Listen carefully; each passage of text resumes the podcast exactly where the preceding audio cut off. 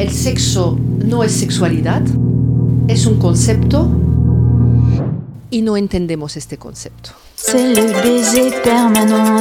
No se puede vivir sin sexo porque el sexo es un concepto. El sexo es a la persona lo que la sexualidad es a la personalidad. Podemos vivir sin sexualidad, pero no podemos dejar de ser persona, es decir, no podemos dejar de ser sexo. Para hacer el amor también hay que eh, pues tener un pensamiento crítico, hay que estar muy abierto de mente. Las nuevas eh, tecnologías influyen muchísimo en el comportamiento sexual.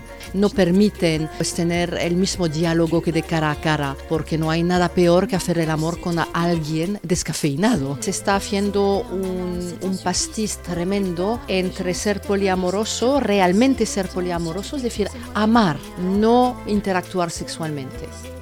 El amor es desgraciadamente un acto culto que requiere cierta exclusividad, la no jerarquización eh, me parece un, imposible, pero ojalá eh, me equivoque. La sexualidad es un acto tremendamente egoísta, aunque luego hay una simbiosis ¿no? con, con, el partner. Entonces la mejor manera de, manera de disfrutar del sexo es dejarte llevar completamente por el otro y no hacer nada y luego que sea el turno del otro.